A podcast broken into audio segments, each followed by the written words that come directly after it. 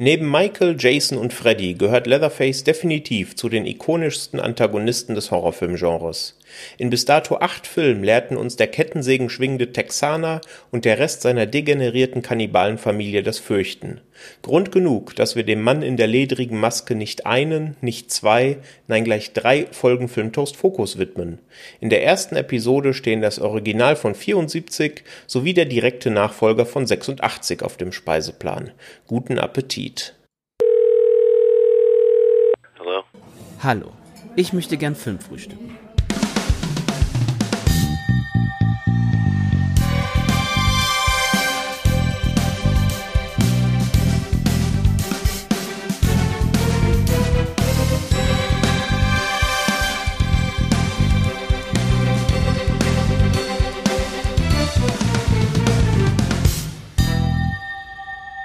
Hallo und herzlich willkommen zu einer neuen Folge von Filmtoast Focus. Hier spricht der Patrick und im virtuellen Podcast-Studio begrüße ich heute den Daniel. Hi Daniel.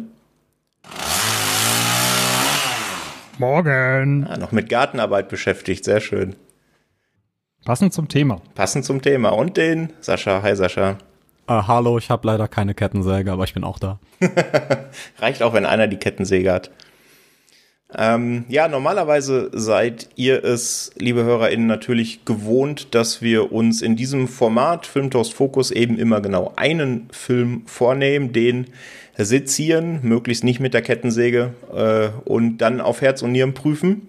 Aber von Zeit zu Zeit äh, steht uns eben der Sinn auch mal nach einer ganzen Filmreihe und so ist das heute auch wieder. Zuletzt war das ja beispielsweise bei der Riddick-Filmreihe oder den Predator-Film der Fall. Heute gibt's aber eine kleine Premiere und zwar teilen wir diese Filmreihe das erste Mal auf und zwar auf drei Folgen. Das hat den einfachen Grund, dass die Reihe, um die es heute geht, nämlich die Texas Chainsaw Massacre Reihe, ganze acht Filme zählt bis heute und wir euch nicht mit vier Stunden äh, für eine Folge langweilen wollen. Deswegen teilen wir das schön in kleine drei Folgen Häppchen auf. Ja, heute geht's dann um die ersten beiden Teile, nämlich um The Texas Chainsaw Massacre aus dem Jahr 1974 und Texas Chainsaw Massacre 2 von 1986. Und ja, initial doch mal die Frage an euch beiden. Was war denn so für euch der erste Kontakt mit der ganzen Reihe? Also habt ihr tatsächlich den ersten auch als erstes gesehen oder seid ihr irgendwo mittendrin eingestiegen? Daniel, wie war das denn bei dir? Ja, ich kann hier direkt mal das Geständnis ablegen, dass ich schon als kleiner Junge verdorben wurde, nämlich von einem guten Kumpel von mir aus der Grundschulzeit. Der hat bei seinen Großeltern nämlich auf dem Dachboden gewohnt, hatte da ein schönes Zimmer mit eigenem Fernseher, eigenem Videorekorder und dann haben wir uns halt immer von seinem Opa die äh, VHS-Kassetten gemobst und da haben wir tatsächlich neben Terminator und Running Man und der Alien-Reihe halt auch äh, Texas Chainsaw Massacre geguckt das erste Mal. Ich habe da allerdings nicht mehr so die großen Erinnerungen dran. Vielleicht hat man mein Kopf das auch einfach ausgeblockt und habe ihn dann tatsächlich danach erst wieder gesehen, als er vom Index kam. Das müsste glaube ich so 2011 rum gewesen sein. Und da habe ich ihn dann äh, das das erste Mal wieder entdeckt und nochmal bewusster wahrgenommen. Mhm. Und vorher auch dann oder zwischenzeitlich auch keinen anderen aus der Reihe geguckt? Nee, tatsächlich nicht. Also der zweite kam auch erst dazu, beziehungsweise ich habe mich für den zweiten auch erst interessiert, nachdem der erste wieder vom Index kam und dann der zweite kam ja, glaube ich, dann auch irgendwie 2012 offiziell dann nochmal raus. Davor gab es ja diese unlizenzierten Bootleg-DVDs, die die Runde machten, aber ich habe den zweiten dann tatsächlich auch erst 2012 gesehen. Mhm. Sascha, wie war das bei dir? Ähnlich? Also auch mit dem ersten eingestiegen oder irgendwo mittendrin? Nee, tatsächlich nicht. Also ich habe mit dem äh, Michael Bay Film angefangen von 2003. Also den habe ich nicht 2003 gesehen, weil da war ich zehn. Ähm, aber äh, den habe ich irgendwann mal gesehen, als der irgendwo lief tatsächlich. Ich glaube im Free TV sogar. Da war ich auch gerade 18 oder 17 oder sowas vielleicht.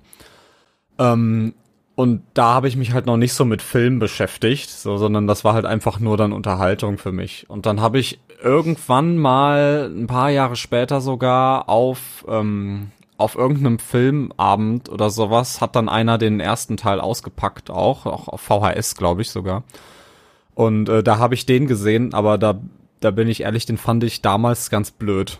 Also weil das war halt so ein das war alt und das hat einen, das hat mich so gar nicht irgendwie gecatcht und sowas und mein, äh, meine Liebe zu diesem Genre und sowas ist halt erst, also und auch, auch für, für die Lobpreisung von solchen, solchen Klassikern in Anführungszeichen, ähm, ist halt erst sehr viel später entstanden.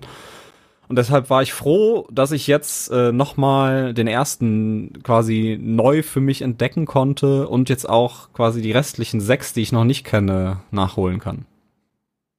Mhm, ja, das ist bei mir ganz ähnlich geschehen damals. Ich hab, bin auch mit dem 2003er war es, glaube ich, Michael Bay's Texas Chainsaw Massacre, also dem Remake vom ersten, eingestiegen. War, glaube ich, neben der Cube DVD somit meine erste Horrorfilm-DVD.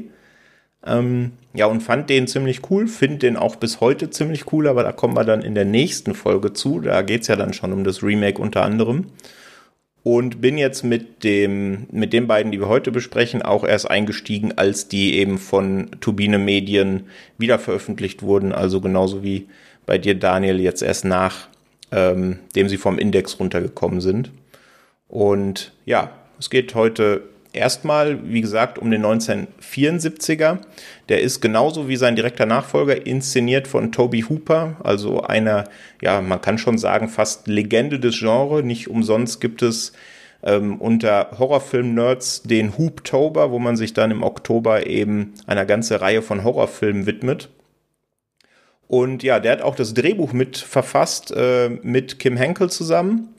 Und an der Kamera haben wir Daniel Pearl. Auf den kommen wir nachher nochmal zu sprechen. Und auch in der nächsten Folge, denn der war auch für die Kamera beim Remake dann verantwortlich. Und den kennt man bis heute, wenn man im Genre ein bisschen unterwegs ist. Der ist nämlich auch der ähm, ja, Kameramann bei The Boy gewesen. Das war ja also ein kleiner Horrorfilm aus den letzten Jahren und jetzt auch aktuell bei The Intruder ja, Texas Chainsaw Massacre von 74 hat in der IMDb eine ziemlich hohe 7,5 von 10, auf Letterboxd eine 3,9 von 5 und hat damals, wenn man alles zusammennimmt, 140.000 Dollar gekostet. Was das bedeutet mit dem alles zusammennehmen, da kommen wir nachher noch zu, denn der ganze finanzielle Teil ist dann sehr interessanter bei dem Film und hat circa 30 Millionen Dollar eingenommen, also ein wahnsinniger Erfolg und lief damals im Kino schon gekürzt und wurde dann für die VHS-Veröffentlichung bei uns nochmal gekürzt. Also da wurde er dann auch als Kettensägen-Massaker veröffentlicht. Wurde aber trotz dieser Kürzung 82 dann indiziert und drei Jahre später 1985 sogar beschlagnahmt, was kompletter Wahnsinn ist, wenn man sich den Gewaltgrad des Films gerade aus heutiger Perspektive anguckt.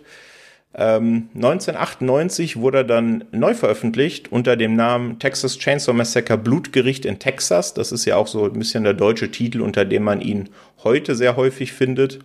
Hat da die Spio-Freigabe bekommen, wurde aber ebenfalls indiziert, aber eben nicht beschlagnahmt und lag da um, in, in einer um vier Minuten gekürzten Fassung vor.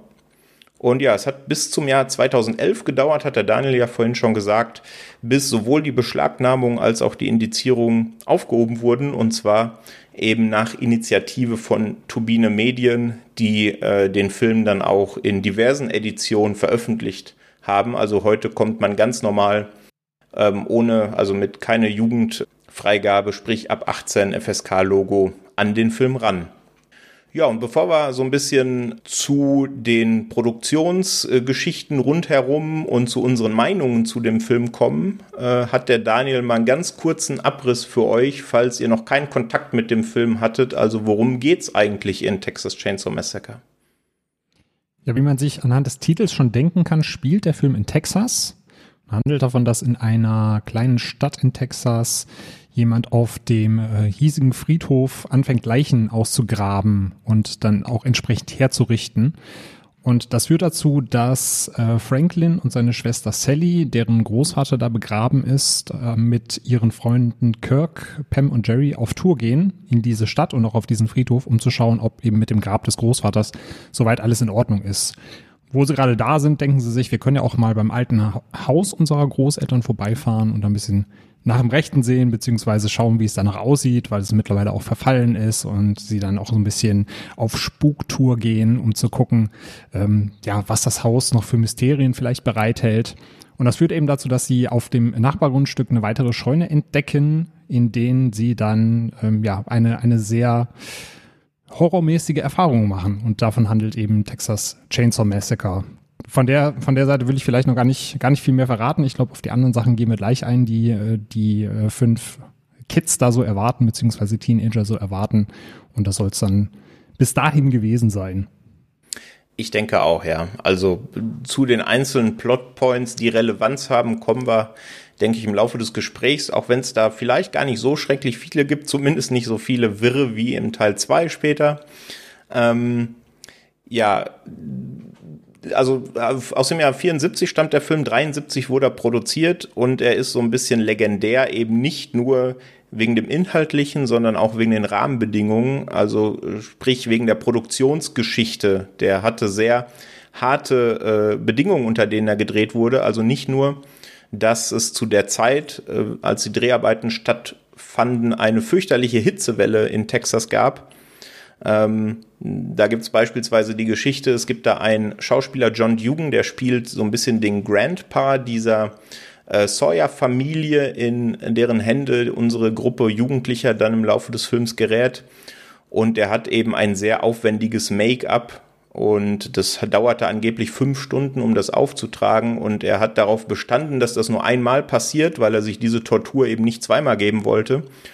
Und äh, dementsprechend mussten dann alle Szenen mit ihm an einem Tag gedreht werden, an einem Drehtag, der dann knapp 36 Stunden gedauert hat.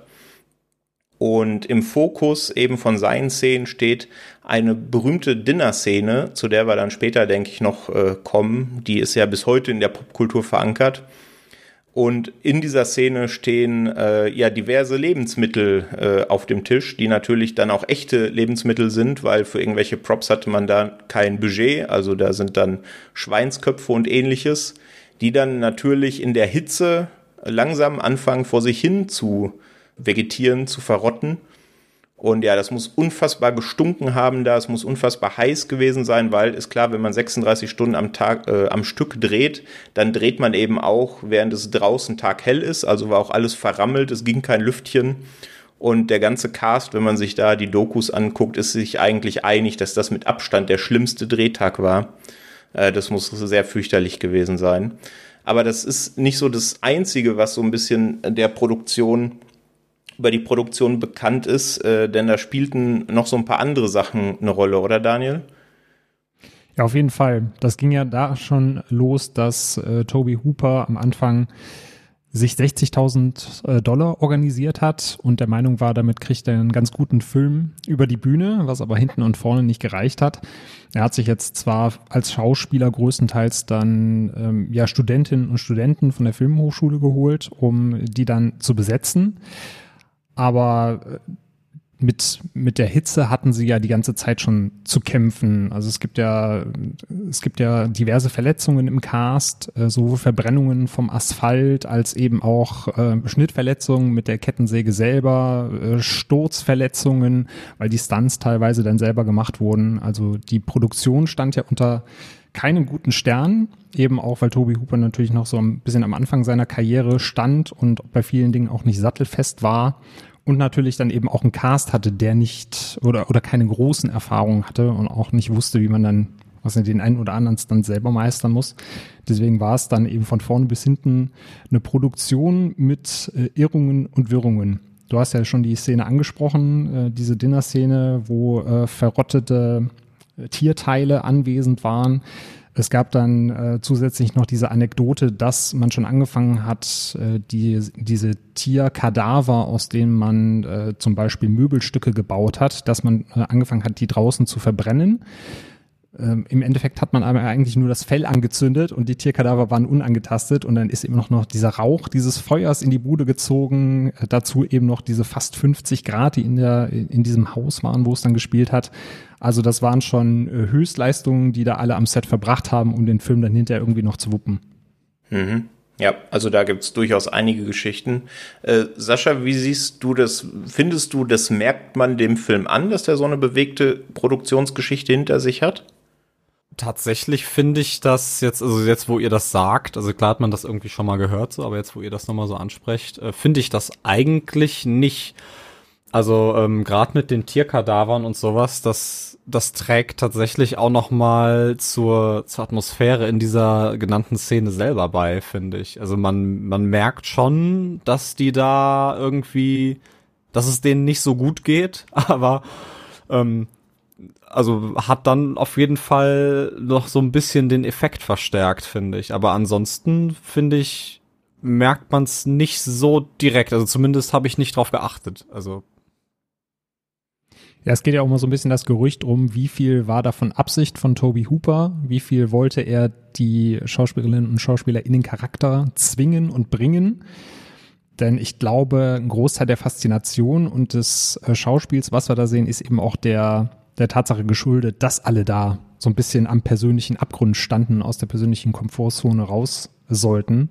Äh, Gunnar Hansen hat ja schön gesagt, er war hinterher so weit und wollte wirklich irgendjemanden mit der Kettensäge umbringen oder einfach nur erwürgen, weil er nach äh, 26 oder 36 Stunden, äh, die, also diese Anzahl steigt ja auch, je nachdem, wen man da fragt, dass er auch so desillusioniert war und so in seinem Charakter war, dass er hinterher nicht mehr wusste, bin ich jetzt noch in einem Filmdreh, ist das jetzt alles real hier? Dazu noch den, der Gestank. Er durfte wohl auch nicht die Klamotten wechseln, weil sie nur dieses eine Outfit hatten und lief äh, schon eine Woche in, in seinen Sachen herum. Die Maske durfte er nicht abnehmen. Und ich glaube schon, dass man dann so an seine Grenzen kommt, dass man auch irgendwann äh, fast selbst verrückt wird. Hm. Das glaube ich auch, ja. Es hatte ja dann gerade bei Gunnar Hansen, weil du es ansprichst, der eben den Leatherface in Teil 1 spielt, also quasi die prägende Gestalt der, des ganzen Franchises.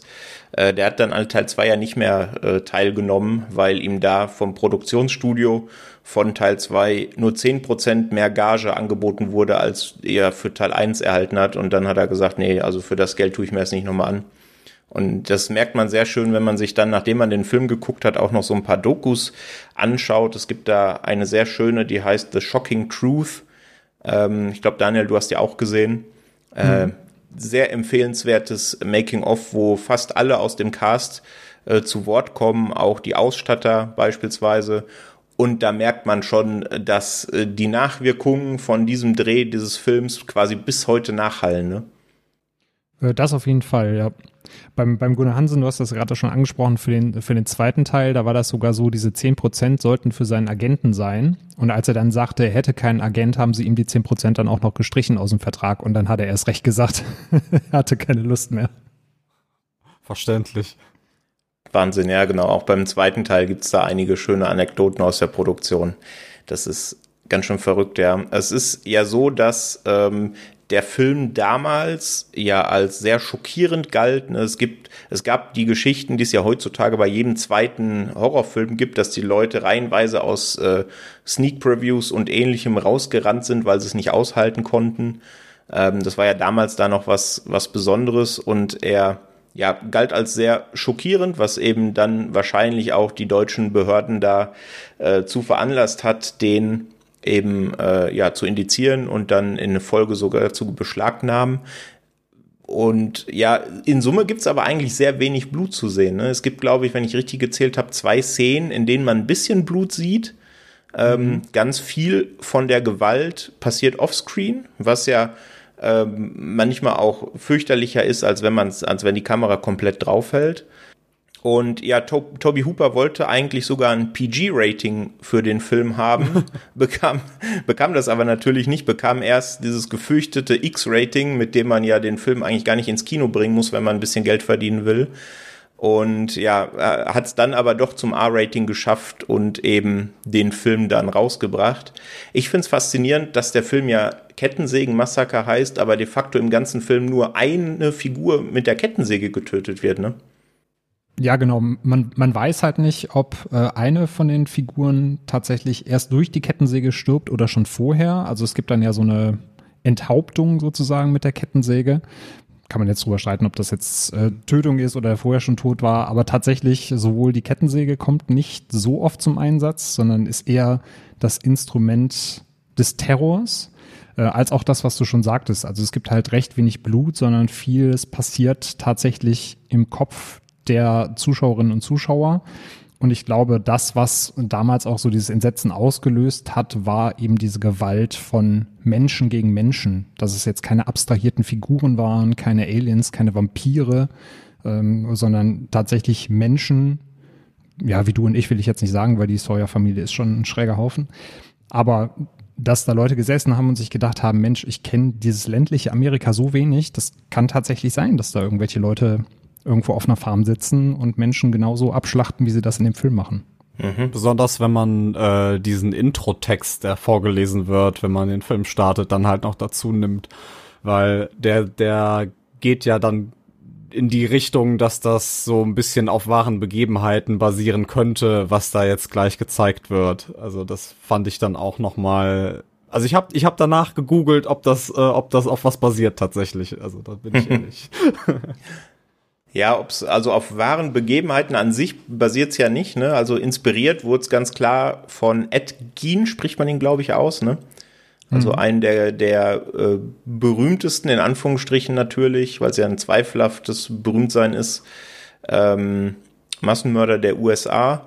Was macht denn das generell, also was hat das bei dem Film mit euch gemacht und was macht's generell bei Filmen mit euch, wenn da am Anfang die Texttafel kommt oder auf dem Offscreen jemand sagt, dass das Ganze auf auf wahren Begebenheiten basiert. Macht euch das mehr Lust auf den Film oder ist es mittlerweile schon so ausgelutscht, dass ihr sagt, das interessiert mich gar nicht mehr? Sascha, wie ist das bei dir? Oh, das ist ganz verschieden. Also früher war ich da ganz großer Fan von. Ähm, heutzutage bin ich da immer so ein bisschen vorsichtig, weil das ist halt, das ist halt sehr weit auslegbar, dieses, dass das auf wahren Begebenheiten basiert und da kann halt auch immer sehr viel Quatsch bei irgendwie passieren. Also dass dass dass die aktuellen Beispiele finde ich da immer ganz gut. Diese Conjuring-Filme, so ich mag die so und die basieren ja auch auf irgendwelchen Tagebüchern, die die Warrens da geschrieben haben. Aber ob das jetzt auf wahren Begebenheiten passiert, äh, weiß ich nicht. So und halt auch grundsätzlich ist das äh, viele ähm, viele Produzenten und Regisseure, die wollen natürlich auch irgendwie unterhalten und dann wird da viel dazu gedichtet auch zu den, sage ich jetzt mal, potenziellen Fakten so und dann weiß ich nie so richtig, ob, ob mich das ob mich das dann noch überzeugt, wenn ich dann einen Film gucke und danach, also es ist halt keine Doku, ne? Ja, exakt. Also das ist ja so ein bisschen das, was heutzutage diese sehr beliebte True Crime Doku-Schiene ist, ne, wo klar ist, das beruht auf wahren Begebenheiten und das hält sich wahrscheinlich auch sehr nah an diesen Begebenheiten.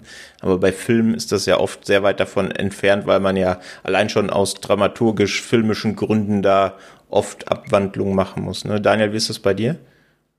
Ja, ich sehe das genauso, gerade was Sascha schon angesprochen hat, dass es eben unterhalten soll und das heißt, diverse Dinge werden eben so abgewandelt oder dazu ergänzt, dass es im Handlungsrahmen unterhaltsam ist. Deswegen, also als ich noch äh, jünger und unbedarfter war, habe ich dann auch gedacht, wenn er steht nach einer wahren Begebenheit, dann war das auch so, natürlich nicht hundertprozentig, aber schon näher am Original, als es dann tatsächlich war. Aber gerade auch in den letzten Jahren mit sowas wie Snowden da habe ich dann nicht da gesessen und dachte, genau so war die Story von Edward Snowden, sondern ich habe dann auch erstmal gegoogelt danach, naja, mal gucken, äh, was da jetzt dazu gedichtet ist und was nicht. Und dann sieht man hinter eigentlich schon, dass da schon so ein bisschen künstlerische Freiheit hintersteckt, äh, was das Drehbuch angeht. Und das eben nicht alles so auf dem Original basiert, wie man früher dann dachte. Mhm. Ja, das ist so, ja. Wobei die Idee äh, Toby Hooper für den Film ja bei einem sehr realen Ereignis kam. Ne? Er hat es ja äh, später in Interviews gesagt, dass er die Idee für Texas Chainsaw Massacre während äh, seiner Weihnachtseinkäufe hatte, weil er eben in einem sehr überfüllten Geschäft unterwegs war, wie es eben der Fall ist, wenn man äh, kurz vor Weihnachten noch auf den letzten Drücker die Einkäufe machen will und er sich überlegt hat, Mensch, wie komme ich denn aus diesem Geschäft raus? Hier ist ja kein Vorankommen und dann hat er an der Wand die Kettensägen gesehen und dann ist sein Kopfkino angesprungen, zum Glück nur sein Kopfkino. Ähm, und ja, das äh, kolportiert er so als, als großer Einfluss, der ihn dann zu Texas Chainsaw Massacre gebracht hat. Ich hätte jetzt gedacht, er hätte Würstchen gegessen, wo er sich nicht sicher war, wo sie herkamen, aber das ist auch schön. Ja. Ja, da kommen wir dann im, im zweiten Teil noch zu, wenn es um das äh, Chili geht, was da oh an Wettbewerb gewinnt. Ganz mhm. merkwürdig. Ähm, ja, Sascha, du hast es vorhin, glaube ich, kurz gesagt, dass du den ersten Teil schon mal gesehen hast und der dich da nicht so richtig abgeholt hat. Mhm. Ähm, ist es vielleicht auch so, weil du dem Film etwas zugeschrieben hast, was Toby Hooper dem Film auch geben wollte, was aber ganz viele nicht erkannt haben, nämlich da schon eine gewisse Slapstick und einen gewissen Comedy-Faktor? Beim ersten Teil Slapstick? Nee. also, nee. Also das, das habe ich da jetzt überhaupt nicht erkannt. Also ich finde tatsächlich sogar, dass der sehr, sehr ernst ist so und auch halt durch seinen, also durch alles eigentlich. Also dieser, dieser fiese Look, den der hat, dieses Set-Design, das ist ja alles schon super stimmig. Und äh, also nee, Slapstick habe ich da überhaupt nicht gesehen. Also außer vielleicht in, äh, in den Szenen am Anfang mit dem, mit dem Rollstuhlfahrer im Bus, aber das weiß ich nicht, ob das absichtlich Slapstick sein soll. Also das sehe ich nicht so, nee. Mhm.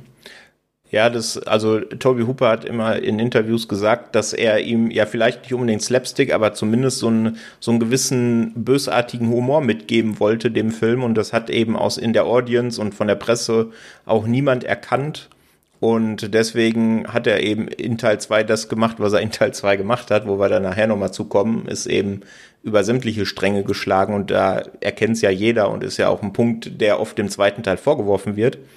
Ähm, Daniel, hast du da irgendwas, irgendwas gesehen, irgendeinen Comedy-Aspekt im ersten Teil oder war das für dich auch eine bierernste Geschichte? Teilweise während des Films, allerdings jetzt nicht so, dass ich laut hätte lo loslachen müssen oder gegrinst hätte, aber da waren schon so ein paar situationskomische Dinge dabei wo ich halt äh, ziemlich grinsen musste und mich ein bisschen schlecht gefühlt habe, war dann am Ende bei der, bei der Dinner-Szene. Da würde ich jetzt ein bisschen spoilern. Also wer den Film noch nicht geschaut hat, gerne wie üblich zweimal auf die Vorspultaste drücken. Da gibt's dann ja die Szene, wo Grandpa mit an den Tisch kommt und er soll ja dann Sally umbringen, weil er der beste Kuhkiller weit und breit ist und die mit einem Schlag außer Gefecht setzen soll. Und dann sitzt da halt dieser über 100-jährige Mann da und kann nicht mal seinen Hammer hochhalten und soll dann eben äh, Sally dann in diesem Eisbucket hinrichten.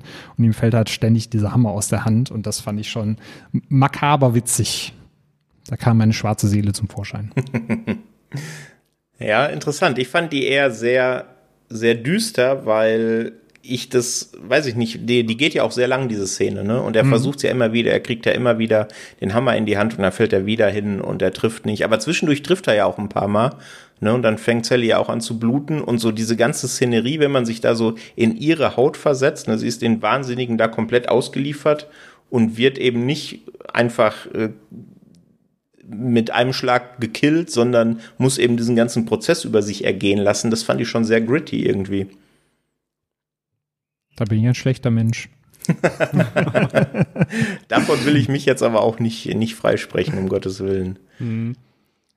Ja, ähm, wir hatten es ganz am Eingangs gesagt, der Film hat nicht so viel gekostet und wahnsinnig viel eingenommen. Also ist definitiv einer dieser Low-Budget-Horrorfilme, ähm, die am Boxoffice und später dann bei den Veröffentlichungen irre viel Geld eingenommen haben. Es ist allerdings so, dass eben trotz dieses finanziellen Erfolges beim tatsächlichen Team vor und hinter der Kamera nur sehr wenig angekommen ist. Äh, Daniel, hast du da eine Erklärung für? Ja, das hat auch wieder mit der Produktionsgeschichte so ein bisschen zu tun, weil äh, Toby Hooper ja für diesen Film extra auch eine eigene Company gegründet hat, nämlich Vortex. Und um das Geld zu bekommen, hat er, wenn ich es jetzt noch richtig in Erinnerung habe, schon 50 Prozent der Einnahmen des Films sozusagen an den Geldgeber versprochen. Also man wollte sich da so ein bisschen die Einnahmen teilen. Nun kam es aber dazu, dass er keinen Verleih gefunden hat, der den Film ins Kino bringt, weil das den Leuten so heiß war und äh, die nicht unbedingt Lust hatten, da wirklich finanziell ins Risiko zu gehen. Und hat dann aber eine Firma gefunden, äh, nämlich äh, Bryanston Films, die zuvor, wie du äh, schon im Vorgespräch sagtest, durch äh, einen recht zweifelhaften Film namens Deep Throat aufgefallen sind. Und die haben eben gesagt, Mensch, hier, du brauchst noch ein bisschen Kohle, weil die 60.000 reichen nicht. Ne, der Film war jetzt auch noch nicht vollständig fertig. Es fehlt an allen Ecken und Enden. Die Schauspieler haben keine Gage bekommen. Und äh, dann hat Bryanston eben gesagt, wir geben dir Geld, wir geben dir, was du brauchst und wir bringen dir dann ins Kino. Und dafür bekommen wir dann eben noch von den Anteilen etwas ab. Und dann war es aber auch schon so weit, dass Toby Hooper den äh, Darstellern gegenüber gesagt hat, Mensch, wenn ihr jetzt keine Gage von mir bekommt, dann bekommt ihr halt Anteile. Und sie dachten halt, sie bekommen Anteile an dem Film. Das waren dann halt, weiß nicht, ein paar Prozentpunkte. Es waren aber eigentlich Anteile an Vortex, die vorher schon 50 Prozent an den Geldgeber gegeben hat und dann von ihren 50 Prozent nochmal was an Bryanston abgegeben haben, damit der Film ins Kino kommt. Und so war eben von diesen Millionen, die dann hinterher eingespielt wurden, äh, am Ende halt nur recht wenig übrig. Ich glaube, in, äh, in der Doku haben sie von 5000 Dollar gesprochen, die, glaube ich, hinterher abgefallen sind an den Einspielergebnissen.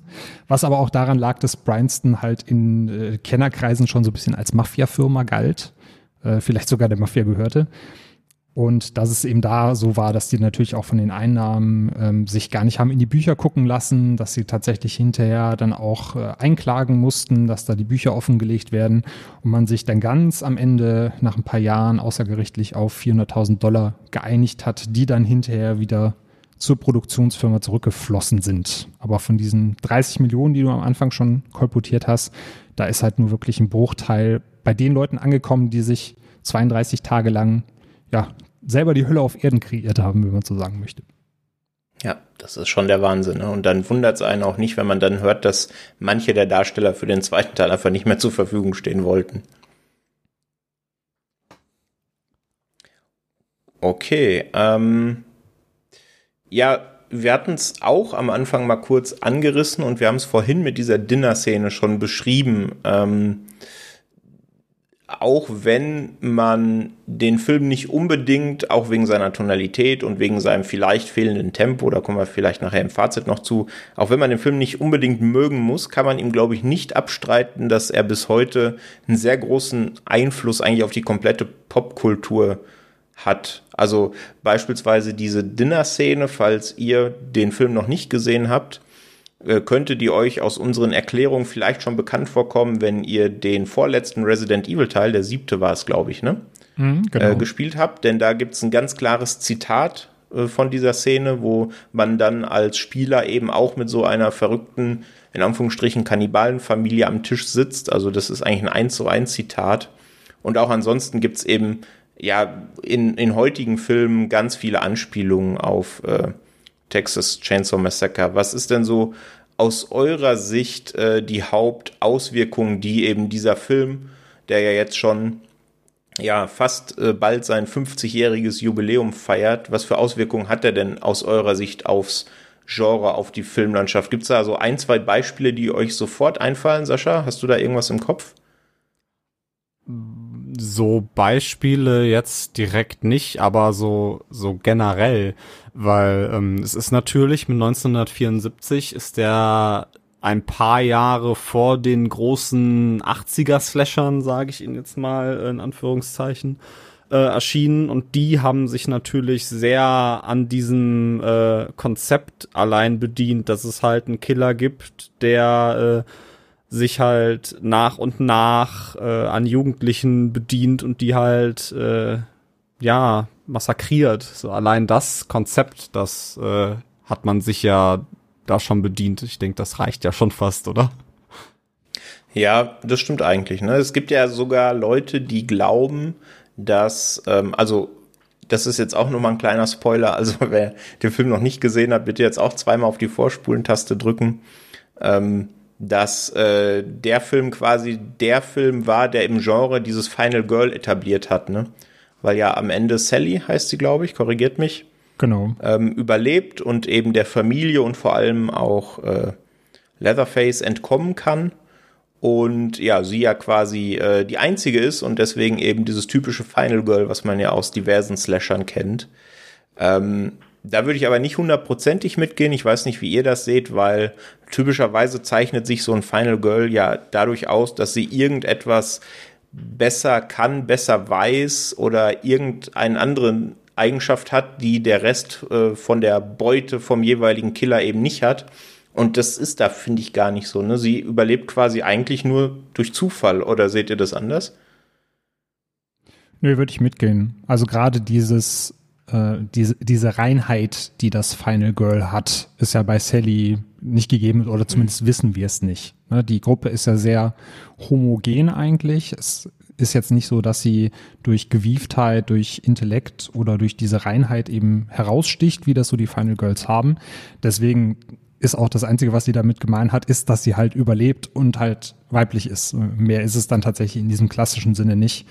Aber ähm, was jetzt Sascha auch schon angesprochen hat, also ich finde gerade auch die diese Projektion äh, der, der Ängste und dieser Wandel vom hilflosen Opfer zur Überlebenskünstlerin ähm, eines weiblichen Charakters oder des, des Hauptcharakters äh, dann eben, ähm, das hat halt Texas Chainsaw Massacre so ein bisschen etabliert. Also, dass du einen weiblichen Charakter hast, mit dem du dich dann identifizierst, sogar auch als Mann. Und auf der anderen Seite eben ja dieses männliche, aber doch irgendwie asexuell oder zumindest sexuell verwirrtes Monster hast, wie das Leatherface jetzt hier ist, wie das Jason in Freitag der 13. ist, wie du das mit Michael Myers hast. Und das war ja dann tatsächlich wirklich so der Film, der den Boden bereitet hat. Und was ich finde, was eben, was ich auch schon ein bisschen angesprochen hatte bei Texas Chainsaw Massacre noch so ein bisschen rauskommt, ist eben der Gedanke, dass ähm, wir keine ja keine Bedrohung haben durch Zombies oder durch Vampire, sondern dass es halt wirklich Menschen sind in den USA, dass die Bedrohung also von innen herauskommt und dass dir das jederzeit passieren kann, was du da siehst und dass das den Horror oder den Horrorfilm dann auch nochmal ganz anders geprägt hat. Ja, da würde ich komplett mitgehen. Also ähm, hat man ja selbst heutzutage noch ganz oft diese typischen Backwood-Slasher, ne, wo dann die Gruppe irgendeiner anderen Gruppe von Menschen anheimfällt. Es sind eben andere Menschen, mit denen stimmt dann logischerweise irgendetwas nicht, mit denen hier stimmt ja auch so einiges nicht. Aber das macht ja noch eine ganz andere Bedrohung auf, ja. Das ist auch so aus meiner Sicht so der Hauptbenefit, den so das ja bis heute moderne Genre-Kino aus von Texas Chainsaw Massacre gezogen hat, auf jeden Fall, ja. Und ich finde, die Familie ist halt auf eine sehr weirde Art trotzdem irgendwie noch menschlich. Also man kann das in einer gewissen Art und Weise nachvollziehen, weil du ja diesen sozialkritischen Unterton drin hast, dass das halt vorher eine Arbeiterfamilie war. Die war in diesem Schlachtbetrieb, der da in der Nähe ist, äh, wo die Truppe am Anfang auch vorbeifährt. Das bekommt sie dann ja auch von diesem Anhalter erzählt. Und dass dann eben nach und nach diese Industrialisierung und Technisierung einsetzte, dass sie dann ihre Jobs verloren haben. Und die haben ja auch alle eine zugewiesene Rolle in dieser Familie, hatten sie vorher im Betrieb und das haben sie hinterher auch bei diesen Gewaltakten. Und im Grunde, ja, kann man, kann man schon fast nachvollziehen, dass sie halt auf eine kranke Art und Weise für sich einfach nur diese Arbeit, dieser Arbeit nachgehen. Also für die ist das einfach ihre Pflichterfüllung. Früher haben sie es an Kühen gemacht, jetzt machen sie es an Menschen. Ist für die halt kein Unterschied. Ist für uns halt nicht nachvollziehbar. Aber das macht es halt, finde ich, auch nochmal auf eine gewisse Art ein bisschen menschelnd. Ja, das wollte ich gerade auch sagen. Also die sind, also wenn man genauer hinguckt, sind die erstaunlich wenig entmenschlicht, so wenn man das mit anderen Sachen vergleicht. Also selbst der ähm, der Leatherface, der hat ja an einer Stelle, äh, die ich jetzt nicht näher nenne, ähm, da sitzt er ja auch, also warum ich, warum er das macht, sage ich jetzt nicht, aber ähm, er sitzt dann ja auch äh, quasi an einem Fenster und überlegt quasi in sich geschlossen, so ganz so, oh, was mache ich denn jetzt? Irgendwie ist das gerade ganz falsch gelaufen. Also so, so wirkt es zumindest an der Stelle. Und auch äh, der eine arbeitet ja an der Tankstelle ganz normal und der selbst der ähm, ähm, der etwas äh, verrücktere, der am Anfang dieses Foto schießt im Auto, selbst der hat ja, also der ist ja, der ist zwar ein bisschen crazy, aber der wirkt jetzt nicht wie so ein Serienmörder, finde ich. Also die, die, haben alle nicht so diese typischen Tropes. Mhm. Ja. Leatherface hat an einer Stelle ja sogar Angst, also vielleicht meinst du sogar auch die, die Szene am Fenster, als dann weiß nicht, der erste reinkam und außer Gefecht gesetzt wurde, dann kommt auf einmal eine zweite Figur rein, die ihn überrascht, ja, genau. die außer Gefecht setzen muss. Und dann rennt er halt zum Fenster und guckt raus und fragt sich, wo kommen die ganzen Leute her? Was machen die hier? Und kriegt halt richtig Panik. Und dass du halt ein Monster hast, das gleichzeitig eben diesen Terror verbreitet, aber auch noch Angst zeigt, das ist halt was, was es dann vorher in der Form auch noch nicht gab. Mhm. Ja, das würde ich unterschreiben, ja. Du hast gerade jetzt äh, eine Szene angesprochen, Daniel, die ich beim nächsten Segment gerne anbringen würde. Deswegen an euch erstmal die Frage, wenn ihr jetzt so auf den Film zurückguckt, bevor wir zum Fazit kommen, was ist denn so eure Lieblingsszene im Film? Gibt es da eine? Sascha, hast du da eine? Boah, tatsächlich ganz viele. Also der hat ja so ein paar sehr ikonische Szenen, wie ich doch finde. Ähm, Dann muss ich mir jetzt eine raussuchen. Ich habe drei, fallen mir gerade direkt ein. Dann hau raus. Äh, ich glaube, am, am besten finde ich das Ende, Ende. Also dieser, dieser Tanz mit dieser Kettensäge. Das finde ich so irgendwie, es passt so gar nichts in diesen Moment rein eigentlich, weil äh, er hat ja in dem Moment sein Opfer verloren, in Anführungszeichen, und sich ja auch noch selber verletzt kurz vorher. Ähm, aber trotzdem tanzt er da mit dieser Kettensäge so völlig euphorisch und das weiß ich nicht. Das, das hat sich so in mein Hirn eingebrannt irgendwie. Ich finde diese Szene echt wirklich großartig. Und ähm, besonders, weil dann halt auch plötzlich einfach weggekattet wird und dann sind Credits. Also das ist, ich finde das richtig toll. Und welche noch? Du hast ja drei, glaube Ach so, ja, ich, ich hab, ich hab, ja genau, ich habe gedacht, ich, ich sag erstmal eine. Ähm, aber ich nenne die anderen natürlich auch. Und zwar äh, die, ähm, die, die zweite wäre die, ähm, wo äh, der erste, ich habe schon wieder seinen Namen vergessen, das ist auf jeden Fall der mit der äh, mit der Dauerwelle und mit diesen Hippie-Klamotten. Das ist der erste, der in dieses Haus reingeht, der dann von Leatherface ausgenockt wird ähm, und wo er dann diese Stahltür zuschlägt. Und in dem Moment, wo diese Stahltür zuschlägt, bleibt die Kamera noch so ein paar Sekunden auf dieser Stahltür und der Sound ist komplett leise. Und das, also im Kontrast so, zu vorher, wo er dann halt wirklich noch geschrien hat und diese Panik hatte und er dann diese Stahltür zuschlägt und genau in diesem Moment einfach alles still ist. Das finde ich sehr bedrückend und äh, ich glaube, das ist auch einfach eine sehr ikonische Szene, wenn man da, also wenn man an diesen Film denkt, kann ich mir vorstellen, dass da diese Szene auch im Kopf ist.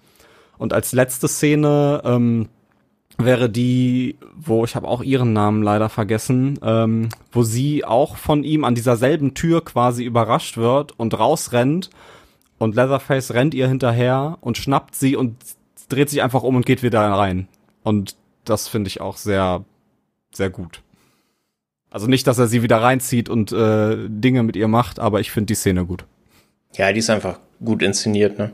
Ja, genau. Ja, das wären jetzt auch meine Picks gewesen. Ähm, also der erste Kill quasi, ähm, wo er dann die Tür zuschlägt, da kam mir dann jetzt beim wiederholten Ansehen auch die Idee, ob das vielleicht auch eine Inspiration so für die für das Ende Ende von Saw für James Wan war. Das ist ja auch quasi eine ähnliche Schiebetür, die zugeknallt wird und damit wird das Schicksal besiegelt. Weiß ich nicht. Ähm, aber ja, das war auch auf jeden Fall meine, meine Lieblingsszene. Daniel, hast du noch andere auf dem Zettel? Äh, ja. Äh, einmal zu der Szene, die ihr jetzt schon angesprochen habt, das, das fand ich auch beeindruckend, weil es auch diese Brutalität zeigt, ohne dass da wirklich viel Blut oder Gedärme zu sehen sind. Eben weil ja dieser Körper dann auch noch zuckt und wirklich fast wie so einen spastischen Anfall hat auf dem Boden, wo du halt wirklich weißt, okay, wodurch das, wodurch das jetzt ausgelöst wurde und es verursacht nochmal eine ganz andere Art von Schmerz. Dann finde ich, ist jetzt keine Szene, aber ein sehr cooler Shot, der direkt danach kommt, wenn äh, die Pam von der von dieser Hollywood-Schaukel aufsteht und die Kamera unter der Schaukel herfährt auf dieses Haus zu und dieses Haus immer größer und größer und bedrohlicher wird. Fand ich sehr cool. Und ansonsten, ähm, den Anfang finde ich schon ziemlich beeindruckend. Also was direkt für einen Ton gesetzt wird. Du hast ja am Anfang diese ja diese Flashes von der ähm, von, von dem Fotoapparat, weil gerade die Leichenteile fotografiert werden auf dem ähm, auf dem Friedhof. Du siehst halt direkt, okay, worum geht es? Es geht um Tod, um Verwesung und dann kommt halt direkt der Schnitt auf diesen ultra heißen Asphalt, wo du wirklich fast die Hitze schon spüren kannst und dann dieses tote Gürteltier da liegt du halt direkt weißt, okay, das ist Texas und da will ich nie hin, weil es ist heiß, es ist tot, es ist Verwesung und das setzt halt wirklich schon den Ton für den kompletten Film innerhalb der ersten, lass das mal 60 Sekunden gewesen sein. Ja, das macht er sehr gut. Ne? Dieses, dieses Gürteltier, das sollte ja ursprünglich laut Skript ein toter Hund sein, ähm, den man da sieht. Äh, als sie dann aber zum Drehort kamen, und das war purer Zufall, äh, lag da im Graben ein totes Pferd Warum auch immer. Und dann hatten sie erst die Idee, ja Mensch, wenn das schon da liegt, nehmen wir das doch her. ähm, das stank denen aber zu sehr, weil das ja auch die ganze Zeit in dieser Hitze lag und damit konnte man nicht drehen. Und ja, dann wurde es eben ein vorher präpariertes Gürteltier, was dann eben diese fast schon legendäre Anfangsszene äh, ausgestattet hat, ja. Wo sie aber dann nicht nochmal drüber fahren wollten, weil ihnen das äh, dem Gürteltier gegenüber nicht fair war. Das fand ich auch eine sehr schöne Anekdote. Ja, sowieso.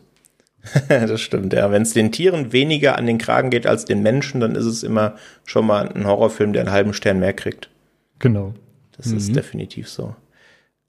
Gut, ich würde sagen, äh, damit haben wir schon einiges abgehakt, was es so zum ersten Texas Chainsaw Massacre von 74 zu sagen gibt. Und ja, wenn es euch recht ist, würde ich sagen, wir kommen langsam zum Fazit von Teil 1. Ähm, Sascha, magst du anfangen? Was jetzt so. Ich kann anfangen, ja. ja. Dann. Ähm, ja, also wir haben jetzt äh, schon viele Lobpreisungen zu diesem Film gehört ähm, und äh, ich finde, der Film darf sich auch zu Recht als Klassiker bezeichnen. Er hat sehr viel, ähm, ähm, sehr viel geprägt in diesem Genre. Ähm, aber es ist ein großes Aber von meiner Seite. Ich finde, der ist leider äh, alles andere als äh, als zeitlos. Ähm, also mal von also dem dem Look und allem drum und dran kann man natürlich absehen. Ne? Das finde ich auch heutzutage sieht er immer noch sehr gut aus. Vielleicht sogar noch dadurch, dass er so in Anführungszeichen alt und gritty und fies wirkt, vielleicht sogar noch ein bisschen atmosphärischer als es vielleicht gedacht war. Ähm, aber ich finde, der macht storymäßig ganz viele Abzüge, weil, ähm, also der ist ja gar nicht so lang, der geht ja nur 83 Minuten, was ja unter einer normalen Spielfilmlänge ist. Und ich finde, die erste halbe Stunde, die ist so dermaßen öde. Also das ist, da musste ich mich auch echt durchquälen, weil es passiert meiner Meinung nach einfach nichts und irgendwie will da die Spannung auch so gar nicht aufgebaut werden. Und ähm, das kommt dann erst im zweiten Teil, wenn sie dann den Van verlassen und so ein bisschen diese Ruine erkunden. Ähm, und dann dieses echt wunderschöne, also schön in Anführungszeichen, ähm, Set da halt sehen, was ja da präpariert wurde und ähm, da dann auch erst mit, äh, mit Leatherface dann so richtig in Kontakt kommen da geht dann die Atmosphäre und die Spannung halt auch erst wieder richtig auf, finde ich so. Und da kann der Film dann diese erste halbe Stunde ausgleichen. Ähm, ich finde den trotzdem sehr sehenswert und das wird auch nicht das letzte Mal gewesen sein, dass ich mir den Film angucke, weil ähm, ja, der ist sehr gut trotzdem. Ähm, vielleicht, wenn man die erste halbe Stunde dann nicht unbedingt äh, sich aufmerksam anguckt. Ähm nee, meine ich natürlich nicht so. Ähm, alles im Allen würde ich dem, wenn wir auf unserer Letterboxd-Wertung bleiben, würde ich dem dreieinhalb von fünf geben, weil, ähm, ja, weil der Zahn der Zeit, sage ich mal, hat dann doch sehr an dem genagt, aber ich mag den trotzdem sehr. Mhm. Daniel, dein Fazit? Ja, bei mir ist es ein bisschen aufgeladener mit der Produktionsgeschichte und dem Einfluss, den der Film dann hinterher auch auf das Genre hatte, dass er bei mir dann auch positiver wegkommt. Also ich gebe Sascha da vollkommen recht, was die Schwächen angeht. Gerade auch diese Teenager-Truppe aus, aus den fünf Leuten, die ist halt absolut vergesslich und du hast da den einzigen Charakter, der dem Gedächtnis bleibt, wirklich ist Franklin, weil er einfach eine Nervensäge ist, also bleibt er auch negativ im Gedächtnis irgendwie der Einstieg ist recht lang, bis es dann wirklich mal zur Sache geht. Äh, das hätte, hätte man tatsächlich auch wirklich raffen können. Aber ich finde gerade für das Budget, was sie hatten, mit den Set-Pieces, die, in, die sich in diesem Haus befinden, also diese ganze Atmosphäre, der Look, dann Leatherface als ähm, ja verwirrter, ängstlicher, aber doch beinharter Killer äh, das macht schon wirklich Eindruck und es hat mir auch gerade mit dieser Dinner-Szene hinterher nochmal äh, richtig viel Spaß gemacht, mir das Ganze anzugucken. Also Spaß im, in Anführungszeichen. Deswegen, ich äh, finde den halt, ähm, ja, die, die Kills finde ich immer noch großartig, auch wenn eben nicht viel Blut zu sehen ist, wenn nicht viel Gedärme zu sehen sind. Wie gesagt, die Kettensäge hätte tatsächlich auch mal öfters zum Einsatz kommen können und nicht nur die ganze Zeit geschwungen werden sollen. Im Großen und Ganzen finde ich aber auch aufgrund eben des Einflusses ähm, und aufgrund der Tatsache, was die da alle durchgemacht haben, um dann diesen Film so hinzubekommen, finde ich ihn immer noch großartig und habe äh, vier von fünf Sterne oder Toastscheiben vergeben. Mhm. Dankeschön.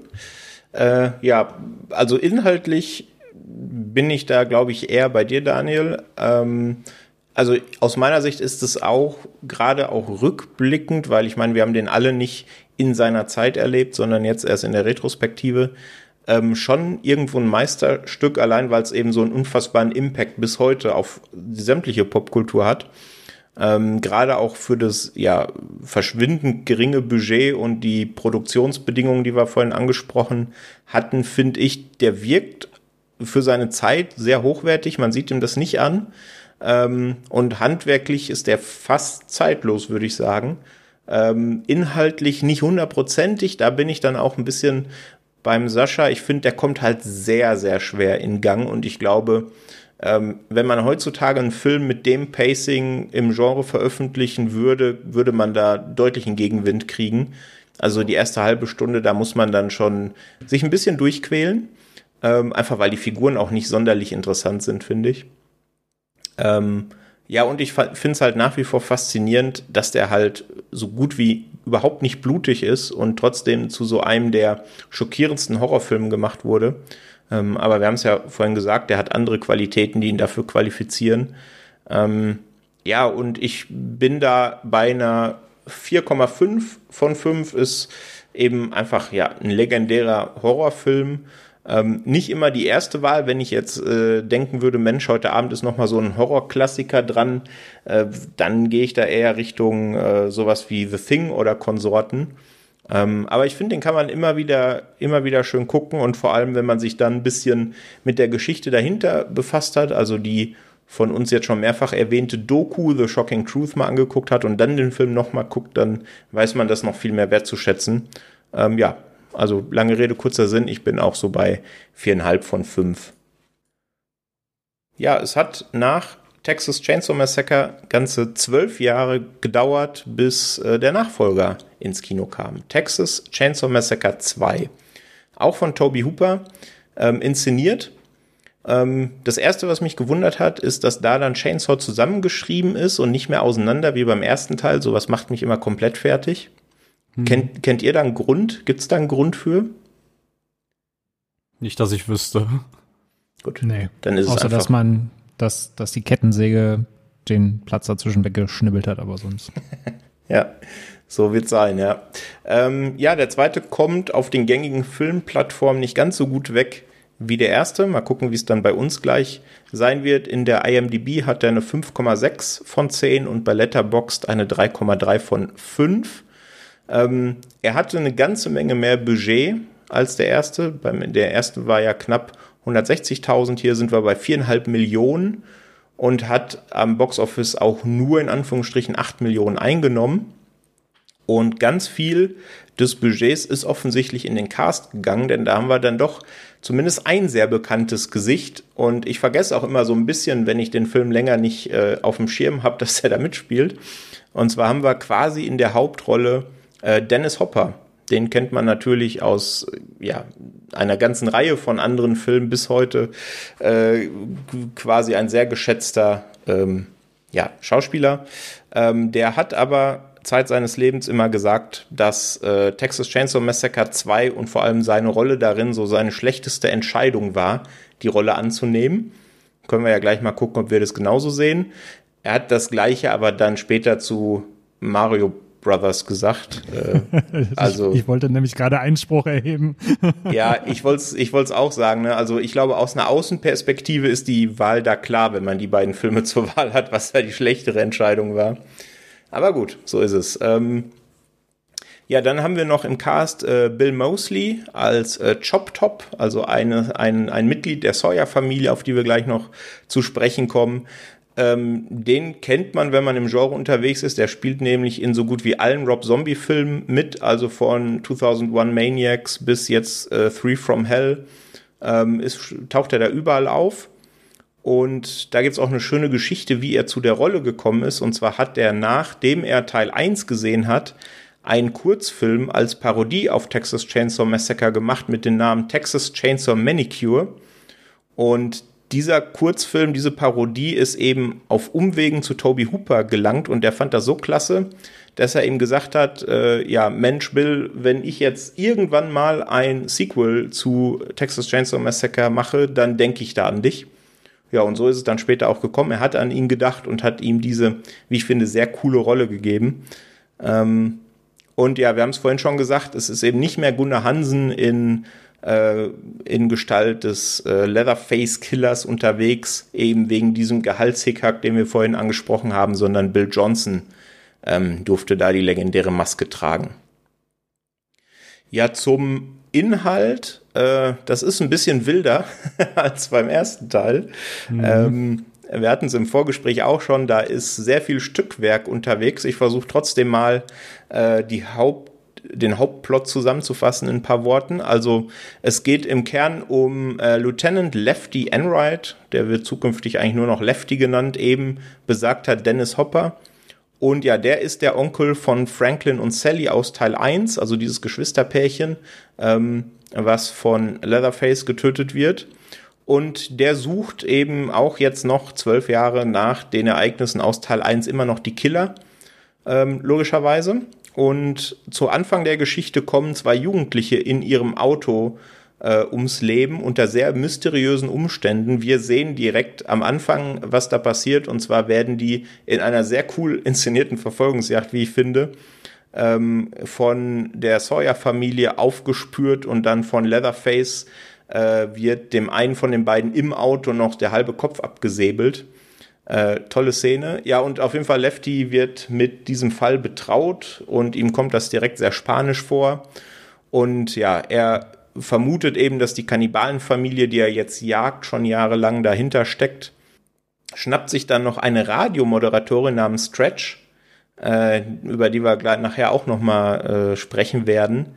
Die hat nämlich diesen, diesen Vorgang auf Tape äh, denn einer von den beiden, die da umgebracht wurden in dem Auto, hat in dieser Radiostation angerufen und es wurde quasi komplett mitgeschnitten, was mit den beiden da passiert ist. Ähm, ja, und die beiden machen sich dann jetzt quasi auf die, auf die Suche nach den Killern, natürlich von den beiden in ihrem Auto, aber Lefty hofft natürlich, äh, dass er dabei eben auch auf die Spur der Killer von seiner Verwandtschaft kommt. Ja, habe ich das einigermaßen so zusammengefasst oder würdet ihr noch irgendwas ergänzen? Nee, ich finde, das, das hat's gut gepasst auf jeden Fall. Ich habe direkt eine inhaltliche Frage. Oh. Also beziehungsweise eine, eine technische Frage. Wieso müssen äh, die Anrufer bei einem Radio auflegen, damit, damit sie aus der Leitung kommen. Das habe ich auch nicht verstanden. Ich, hinterher wird's eben einfach noch mal von äh, ihrer, von ihrem Assistenten quasi da gesagt, ne? Ja, du kannst, wir können nicht auflegen, die müssen auflegen, aber warum das so ist, wird einfach verschwiegen. Es mhm. ist eben einfach so. Das habe ich auch nicht verstanden, ja. Ich glaube, da gibt's auch keine vernünftige Erklärung, außer dass uns die Szene nicht funktioniert hätte. ja. Ich kann mir das ja nur vorstellen, wie, wie man das aus diesen alten Filmen kennt, wenn diese Damen da in dieser Schallzentrale saßen und dann die Pins von A nach B gesteckt haben, dass vielleicht halt nur was reinkommt und du kannst halt den Stöpsel ziehen, aber die Leitung ist halt immer noch belegt. Aber wie das technisch damals war, no idea. Ja, es gibt da so ein paar Entscheidungen, die dann auch später im Verlauf des Films stattfinden. Da sieht man schon, das passiert jetzt einfach nur, damit das Drehbuch weiter funktioniert und der Film weitergehen kann. Inhaltlich macht das eigentlich keinen Sinn. Ähm, aber ja, da kommen wir vielleicht gleich noch mhm. zu. Ja, der Film hat ähnlich wie Teil 1 auch eine sehr bewegte Indizierungs- und Beschlagnahmungshistorie. Denn initial 1986, wir hatten es ja vorhin gesagt, 85 wurde der Vorgänger beschlagnahmt. Und wenn man dann ein Jahr später eben eine Sequel ins Kino bringen möchte, dann sagen die deutschen Behörden äh, nein. Deswegen bekam der gar kein deutsches Release. Er wurde aber witzigerweise in der Originalversion in manchen Kinos in Deutschland gezeigt, unter anderem hier bei mir in München im Werkstattkino. Und das hat natürlich die Behörden auf den Plan gerufen und ein paar Mitarbeiter von ähm, von den Behörden waren auch tatsächlich bei dieser ersten Vorstellung und haben sich das da angeguckt. Mensch, zeigen die den da wirklich? Das können sie auch nicht machen. Der hat doch gar kein Release und der erste ist noch beschlagnahmt. Und ja, ein paar Tage später oder ein paar Wochen später kamen die dann mit einem Durchsuchungsbefehl und haben alles beschlagnahmt, was es in dem Kino gab zu dem Film. Oh, krass. Sehr schön, ja. Ja, 1990 wurde er dann tatsächlich auch offiziell beschlagnahmt. Und es hat dann 26 Jahre gedauert, bis 2016, bis eben diese Beschlagnahmung ähm, aufgehoben wurde. Anfang 2017, paar Monate später also, dann auch die Indizierung. Und es ist genauso wie bei Teil 1. Das Ganze war hier auch maßgeblich von Turbine Medien initiiert, die ihn dann eben der FSK vorgelegt haben, haben wieder keine Jugendfreigabe bekommen, also klassisch ab 18 wie bei Teil 1 und ihn dann auch in diversesten Editionen ähm, in Umlauf gebracht. Also wer den Film haben möchte, kann sich da gerne im Turbine-Shop bedienen ähm, und da die äh, Edition wählen, äh, die er gerne haben möchte. Ja, äh, es ist ja für vorhin in der inhaltlichen Zusammenfassung vielleicht schon ein bisschen durchgeblickt. Das ist eine ganz schön wilde Geschichte, die da äh, abgeht. Ähm, und das Ganze nimmt sich auch bei weitem nicht mehr so ernst wie Teil 1. Und warum das so ist, haben wir schon angesprochen. Toby Hooper fand ja auch schon in Teil 1, dass er da viel schwarzen Humor reingebracht hat, den einfach nur niemand bemerkt hat und hat deswegen gedacht, Mensch, bei Teil 2, da trete ich aber mal so richtig aufs Gaspedal, äh, damit das auch noch äh, der letzte Depp hinten links im Kino sitzt, merkt, was ich hier aussagen will. Und das äh, kommt unterschiedlich an. Ich glaube, auch hier in unserem Rund kommt es unterschiedlich an. Ähm, deswegen die Frage, wie wirkt der Film auf euch oder wie hat er vielleicht auch beim ersten Mal, wenn ihr den schon häufiger gesehen habt, auf euch gewirkt? Sascha, magst du anfangen? Ja, äh, gerne. Also ich habe den ja das erste Mal jetzt gesehen, das hatte ich ja am Anfang auch schon gesagt. Und ich war etwas verwirrt, weil ich habe natürlich nach dem ersten Teil habe ich natürlich was ganz anderes erwartet. Ähm, äh, also grundsätzlich bin ich natürlich nicht abgeneigt, so Slapstick-Horrorkomödien so zu gucken. Ähm, aber irgendwie wirkt der Film an vielen Stellen so, als ob das improvisiert wäre, um es jetzt mal so zu sagen. Also manchmal passieren da irgendwie minutenlang Dinge und die Kamera wird einfach draufgehalten und irgendwie, weiß nicht, kommt die Pointe nicht bei mir an. Also ja, ich, ich, ich war schon unterhalten, sag ich mal. Also ich, ich fand es jetzt nicht total mies aber irgendwie haben meine Erwartungen da dann doch irgendwie in eine andere Richtung tendiert, weshalb ich da etwas, ja, negativer eingestellt bin gegenüber. Mhm, okay. Und äh, Daniel, weißt du noch, wie es bei dir beim ersten Mal war? Du hast ihn, glaube ich, jetzt häufiger gesehen, ne? Genau, also beim ersten Mal ging es mir tatsächlich auch so wie Sascha, dass, ähm, weil man ja auch so sozialisiert ist, dass du beim zweiten Teil eine Reihe More of the Same bekommst. Wir haben das Konzept, was vorher funktioniert hat, also nehmen wir das und machen nochmal, legen nochmal eine Schippe drauf und das wird den Leuten dann auf jeden Fall gefallen. Und hier war es ja tatsächlich so, dass sie dann bewusst gesagt haben, wir wollen nicht einfach nur nochmal ein Texas Chainsaw Massacre machen mit mehr Blut, mehr Gemetzel, sondern wir machen was vollkommen anderes. Und das hat mich halt beim ersten Mal auch komplett kalt erwischt, weil ich auch einfach nur Texas Chainsaw Massacre 2 auf Stufe 12 und nicht mehr auf Stufe 10 erwartet habe. Ich muss aber sagen, dass halt mit den äh, weiteren Sichtungen ich das auch so ein bisschen ablegen konnte und das, was der Film hinterher war, auch wirklich zu schätzen gelernt habe, weil man dann einfach auch eine gewisse Distanz dann zum ersten Teil entwickelt und auch weiß, wie es gedacht ist. Und dann kann man den halt auch einfach noch so ein bisschen anders wahrnehmen. Und deswegen hat er mir dann trotz dieses Stilbruchs im Vergleich zum Vorgänger auf jeden Fall gut gefallen. Mhm. Ja, mir geht's da tatsächlich eigentlich genauso wie dir. Und mit der Erstsichtung ging's mir auch genauso wie Sascha. Beim ersten Mal dachte ich, was zur Hölle sehe ich da? Ähm, und konnte das überhaupt nicht einordnen. Und gerade wenn man den eben äh, ja kurz nach dem ersten Teil nochmal schaut, denkt man sich, was ist denn da passiert? Ähm, aber jetzt, wo ich ihn noch ein zweites Mal gesehen habe, hat er mir tatsächlich deutlich besser gefallen als beim ersten Mal. Ähm, vielleicht auch, weil ich schon wusste, was da passiert, dass der eben teilweise ziemlich abgeht und teilweise da Drehbuchentscheidungen sind, wo man einfach merkt, und das ist ja de facto so, ne, dass das Drehbuch und die einzelnen Sequenzen noch während der Dreharbeiten umgeschrieben und neu geschrieben wurden, weil man einfach keine Zeit und kein Budget hatte, um das länger äh, hinzuziehen. Und das merkt man dem Film auch an. Ne? Der ist im Grunde schon ein derbes Stückwerk.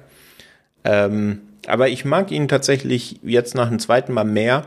Und das liegt aus meiner Sicht hauptsächlich dran, ähm, dass mir das beim ersten Mal gar nicht so richtig bewusst war, dass Tom Savini hinter den Effekten und hinter dem Make-up steckt. Also Tom Savini eben eine Genre-Legende, was das angeht. Und ja, wenn man sich nicht mehr jetzt äh, alle zwei Minuten über das wundern muss, was da storytechnisch passiert, da kann man da viel mehr ähm, Auge drauf haben, was da effekttechnisch passiert, denn es gibt deutlich mehr Blut als in Teil 1 und es gibt auch deutlich abgefahrenere Setpieces. Und ja, deswegen ähm, hatte ich da deutlich mehr Spaß als bei der ersten Sichtung, ja. Ja, das verstehe ich auch, jetzt wo du es so sagst. Aber wie gesagt, ich bleib da so bei meinen. ich war ein wenig geschockt. Also, weil gerade so gegen im letzten Drittel finde ich die Set Pieces so, weiß ich, das sieht alles so nach Geisterbahn im Freizeitpark aus irgendwie und halt nicht so richtig hochwertig. Und ja, sind die, also das, der, der Splatter ist, ist nice und Tom Savini macht da auch echt wie gewohnt einen sehr guten Job aber weil mich hat das so gar nicht abgeholt. Also abgesehen natürlich von so ein paar Szenen, die dann so over the top waren, dass ich es dann wieder sehr, sehr lustig fand. Äh, da können wir später wahrscheinlich noch drauf eingehen. Ähm, ich ich verstehe halt nur nicht, wo das herkommt. Also weil, ähm, das hatte ich auch schon im Vorgespräch äh, mal, mal gesagt, weil die äh, also viele von den äh, von diesen Slasher-Reihen, von denen es ja so viele gibt, äh, die driften ja nach ein paar Teilen häufig in so in so Slapstick-Sachen ab, wie zum Beispiel, also ich glaube, äh, Nightmare on Elm Street ist da immer ein gutes Beispiel, so. Ähm, oder wenn man halt also ähm, Richtung Leprechaun guckt, ne, das ist ja auch irgendwann total abgefahren, Evil Dead ab dem zweiten Teil, aber das kam ja alles erst sehr viel später, ne? Also das ich, ich, ich sehe den Zusammenhang nicht. Daniel, siehst du deinen Zusammenhang? Also einmal muss ich dem Sascha natürlich mal direkt widersprechen, was die Setpieces angeht, weil ich fand das großartig in dieser Untergrundbasis, weil es halt einfach aussieht, wie ich mir das vorgestellt habe. Die waren halt zwölf Jahre auf der, auf der Flucht und haben halt alles zusammengekramst, was sie irgendwie gefunden haben zwischendurch und was sie bei ihren Opfern dann rausgezogen haben aus irgendwelchen Autos oder Wohnungen und haben sich das dann so schön eingerichtet und haben sich dann da, weiß nicht, äh, tote Leichname mit Sonnenschirm dekoriert. Also klar, das, wie du sagtest, das hat was von Geisterbahn, aber ich fand das, fand das einfach so großartig, wie atmosphärisch das dann da aussah und halt wirklich wie im Kopf eines Verrückten, wie ich mir das, wie ich mir das so vorstelle, im Kopf eines Massenmörders. Ähm, ja, also ich kann es mir tatsächlich halt mit diesem, mit diesem Stilbruch auch wirklich nur so erklären, ähm, ich glaube, Toby Hooper hat es gesagt, dass er einfach auch eine Verarsche dieser ganzen Teenie-Filme bringen wollte, die zu dieser Zeit aus dem Boden sprossen, äh, dass er das so ein bisschen aufs Korn nehmen wollte und er wollte eben so dieses, äh, dieses typische äh, Anti-Mainstream-mäßige, wenn die Leute alle erwarten, dass ich X mache, mache ich Y. Plus, dass äh, Kit Carson, der ja auch das, das Skript geschrieben hat, äh, er meine Anekdote gebracht hat, wie er einfach durch ein Einkaufszentrum gewandert ist, äh, schlechte Laune hatte.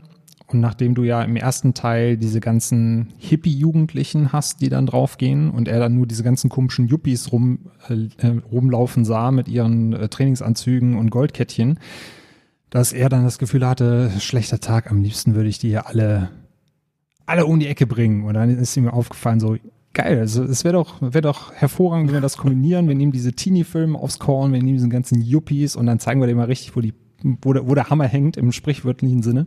Mhm. Und äh, ja, ich glaube, im Endeffekt äh, eine Schnapsidee, der man ein Budget gegeben hat und die beiden wollten es halt der Welt da draußen zeigen und mal komplett was anderes machen, wieder schocken wie beim ersten Teil, nur auf eine andere Art und Weise ich finde es halt interessant, dass man sich selber parodiert irgendwo. Das hat irgendwo was, aber ich, es ist irgendwie seltsam.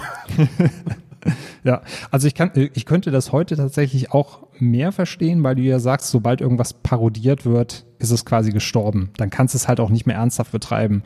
Und dass man heute hingehen würde und sagt, komm, bevor irgendein dahergelaufener Comedian eine Parodie über unseren Film macht, dann machen wir das halt selber. Aber äh, tatsächlich, dass damals dieser Wunsch da war, da zu sagen, wir gehen in eine andere Richtung, indem wir das so ein bisschen auch ins Lächerliche ziehen, das äh, finde ich tatsächlich auch einen starken Move und das könnte ich jetzt auch nicht, äh, könnte ich auch nicht sagen, wo, wo das Ganze herrührte. Ja, das stimmt. Wobei man ja sagen müsste, es haben ja andere Genregrößen auch zum Teilen zumindest gemacht. Ne? Wenn man an Wes Craven und Scream denkt, ähm, das geht zwar nicht in so eine harte Comedy-Richtung, wie es bei TCM2 jetzt hier der Fall ist, aber im Grunde hat er es da ja auch gemacht, ne? Ja, und ja. Sam Raimi ja auch, ne? Sam Raimi auch, ja. Es wäre eher so, wenn Wes Craven direkt Scary Movie gemacht hätte, dann wäre das wahrscheinlich so die ähnliche Richtung. Das stimmt, ja. Und ursprünglich wollte Toby Hooper den ja auch gar nicht selbst inszenieren. Ne? Er hatte nach anderen Regisseuren gesucht, die da quasi seine Vision umsetzen, hat da aber keinen geeigneten gefunden und hat dann gesagt, ja komm, dann setze ich mich selber auf den Regiestuhl, wird schon klappen. Und ähm, ja, wir haben es gerade gesagt, zumindest zwei von drei finden ja gerade dieses Set im, im, letzten Drittel großartig. Ähm, und äh, ja, der Production Designer, der verantwortlich für das Ganze ist, äh, heißt Carrie White. Ähm, und diese, dieses, dieses Höhlenkonstrukt, wo die Familie Sawyer da eben seit Jahren wohnt, das haben sie in einer ähm, ehemaligen Druckerei quasi komplett von Scratch neu aufgebaut. Und ja, da der Film auch mit diversen Budgetkürzungen und Drehzeitverkürzungen zu tun hatte, fand ich das schon sehr beachtlich, was der da rausgekitzelt hat. Und ja, also was wir auch, glaube ich, noch nicht gesagt haben, generell die Finanzierung von dem Ganzen, da kommen wir gleich noch zu, denn da gibt's auch ein paar äh, Produktionsentscheidungen, die zumindest fragwürdig sind. Ähm, dahinter steckt ja das quasi fast schon legendäre Canon-Filmstudio. Äh, ähm, gerade hinter der Finanzierung von Teil 2. Und die waren auch initial gar nicht so begeistert mit dem, was äh, Toby Hooper da abliefert. Ähm, und ja, hatten dann eben äh, Budgetkürzungen angekündigt. Also es ging tatsächlich, glaube ich, um eine ganze Million. Also wir haben ja gesagt, viereinhalb Millionen war das abschließende Budget. Und wenn man da quasi dann äh, ja ein Fünftel vom Budget von jetzt auf gleich kürzt. Das war, glaube ich, eine Woche vor Drehstart, wenn ich es richtig gelesen habe. Äh, da muss man da natürlich schon hart improvisieren. Ne? Ja, das auf jeden Fall.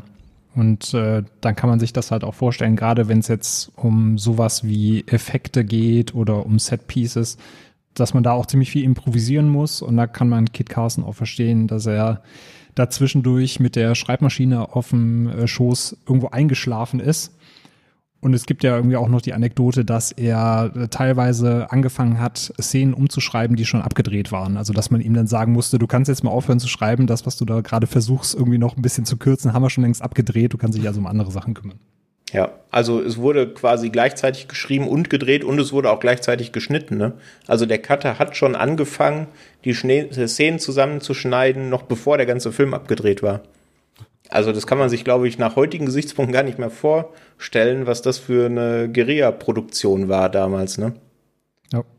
Aber klar, wenn man ähm, weiß, was Canon sonst so macht, dann äh, kommt einem das gar nicht mehr so spanisch vor. Die waren ja quasi berühmt und berüchtigt für die Filme, die sie gemacht haben und wie sie die Filme gemacht haben. Ähm, und wenn man sich da ein bisschen mit beschäftigen mag, dann kann ich da eine Doku euch sehr ans Herz legen, und zwar Electric Bugaloo. Ich weiß nicht, ob ihr die gesehen habt. Ähm, die beschäftigt sich quasi mit der Geschichte dieses äh, Produktionsstudios und erzählt unfassbare Geschichten über die Filme, die sie gemacht haben. Ähm, ja, kann ich sehr, sehr ans Herz legen, wenn man sich da mal ein bisschen tiefer reingraben möchte.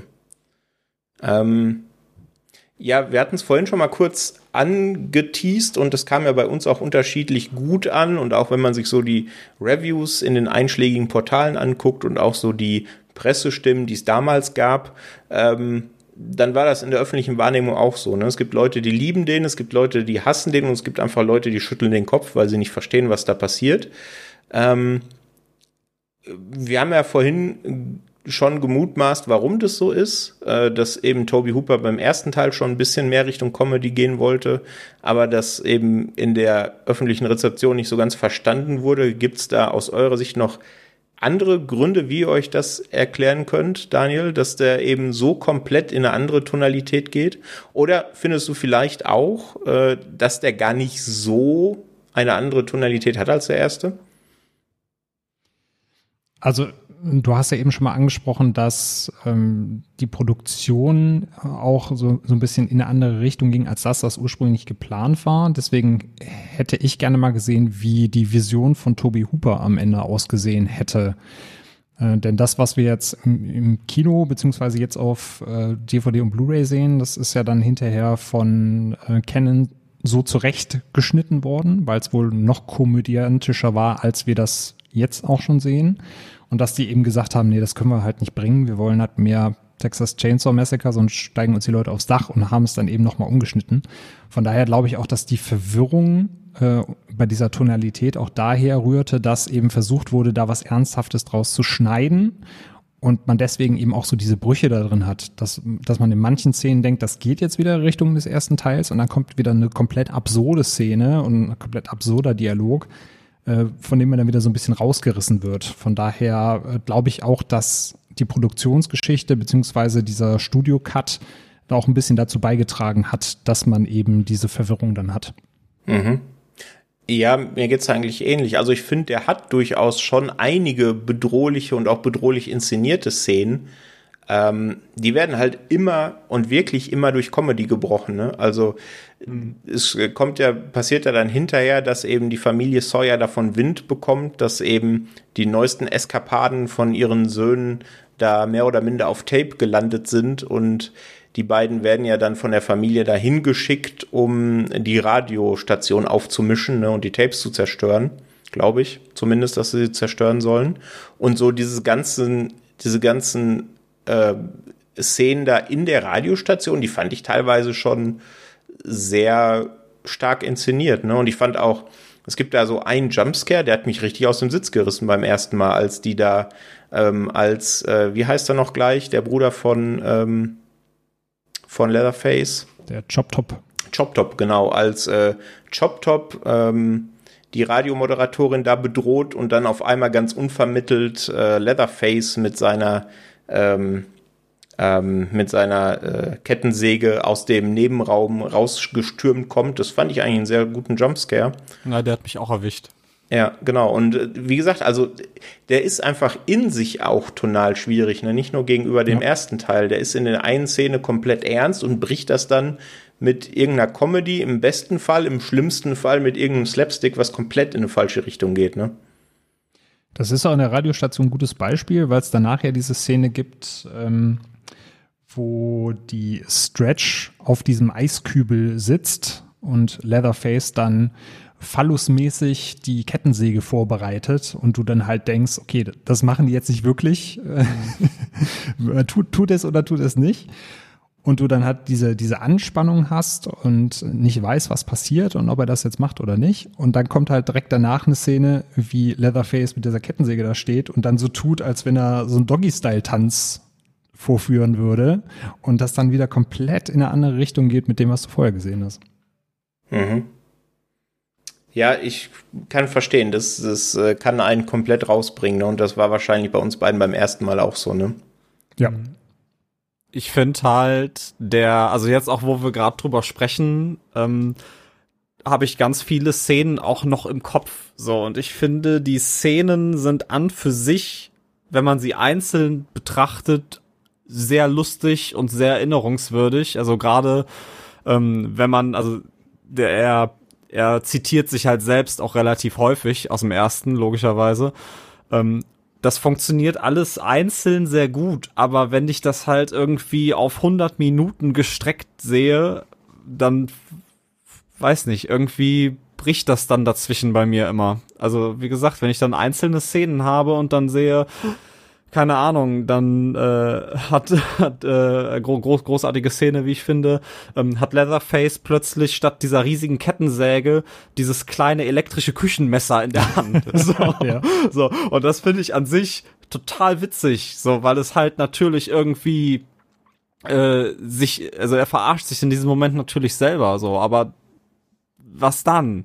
Ne? Und dann hast du in der nächsten Szene, wo dann ähm, äh, Lefty äh, da irgendwie mit, mit vier Kettensägen bewaffnet irgendwie in diese Untergrundbasis geht und man sich so denkt, okay, wieso hat er vier Kettensägen? Aber es ist total witzig. So, aber woher kommt das so? Also was, also ja, woher kommen die Kettensägen, wissen wir. Aber also das, diese, der Zusammenhang zum Rest des Films irgendwie ergibt das für mich trotz so minimalen Storyfaden da irgendwie keinen kohärenten Film, wenn ich irgendwie ein paar lustige Szenen aneinander schneide mit denselben Charakteren.